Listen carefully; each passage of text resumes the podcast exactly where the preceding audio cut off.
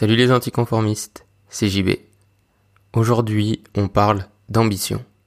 La définition de l'ambition, c'est un désir ardent de posséder quelque chose ou de parvenir à faire quelque chose. Pendant des années, je me suis dit que j'étais trop ambitieux. J'ai toujours eu cette impression par l'influence de l'opinion extérieure sur ce mot, l'ambition. Avons-le tout de suite, dire à quelqu'un je suis ambitieux sera perçu dans de nombreux cas comme de la vanité, ou alors, dans le meilleur des cas, comme étant un rêveur. L'ambition, telle qu'elle soit, c'est déjà sortir du moule, sortir de la masse. Il y a un mythe que tout le monde connaît et qui, je pense, est un vrai biais cognitif quand on parle d'ambition. Ce mythe, c'est celui d'Icare. Pose-toi la question et récite dans ta tête ce que tu sais du mythe d'Icare. Prends quelques secondes, vraiment. Hein. Je pense que du coup, que tu as pensé à Icare qui a désobéi à son père en volant trop près du soleil, ce qui a fait fondre ses ailes et causa sa mort. Le sous-entendu du mythe est clair, si tu sors du moule, si tu désobéis, si tu te laisses emporter par ta fougue et ton ambition justement de voler trop haut, tu mourras. Pourtant, la vraie version complète du mythe est différente. On oublie toute une autre partie importante. Et voici ce que dit le père d'Icare, donc Dédale, c'est le nom du père d'Icare, à Icare avant qu'il parte. Mon fils, écoute les sages conseils de ton père afin de mener au mieux notre évasion. Lorsque tu seras transporté par les airs, Surtout, ne t'avise pas de prendre trop d'altitude. La chaleur du soleil risquerait de te brûler les ailes. De même, ne t'approche pas trop de l'océan et de ses vagues hautes qui pourraient t'ensevelir. Et là, le message devient totalement différent. Il ne s'agit plus seulement d'ambition, mais de trouver un équilibre. Équilibre entre l'arrogance de vouloir toujours plus et le fait de rester en bas, dans le moule.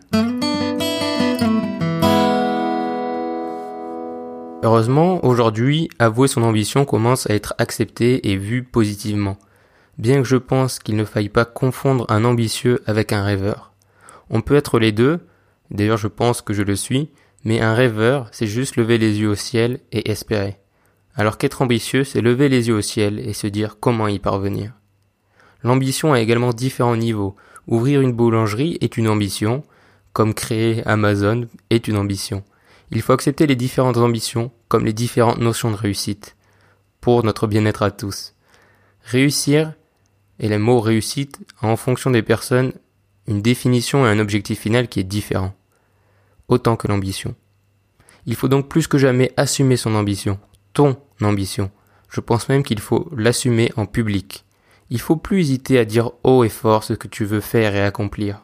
Certains ne comprendront pas et d'autres te poseront des questions mais si on veut que le monde change et que le regard des gens sur l'ambition évolue, il faut susciter l'incompréhension et les questions.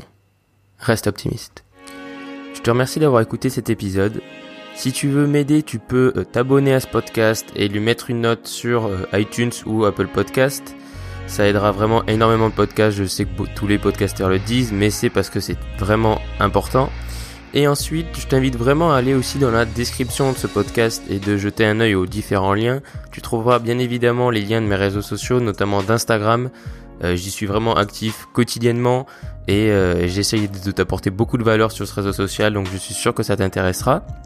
Et si toi aussi tu as envie de créer ton podcast, eh ben tu trouveras un lien vers une formation que j'ai fait spécialement sur le podcast où j'ai un peu partagé toute mon expérience sur comment faire un podcast, les astuces, etc.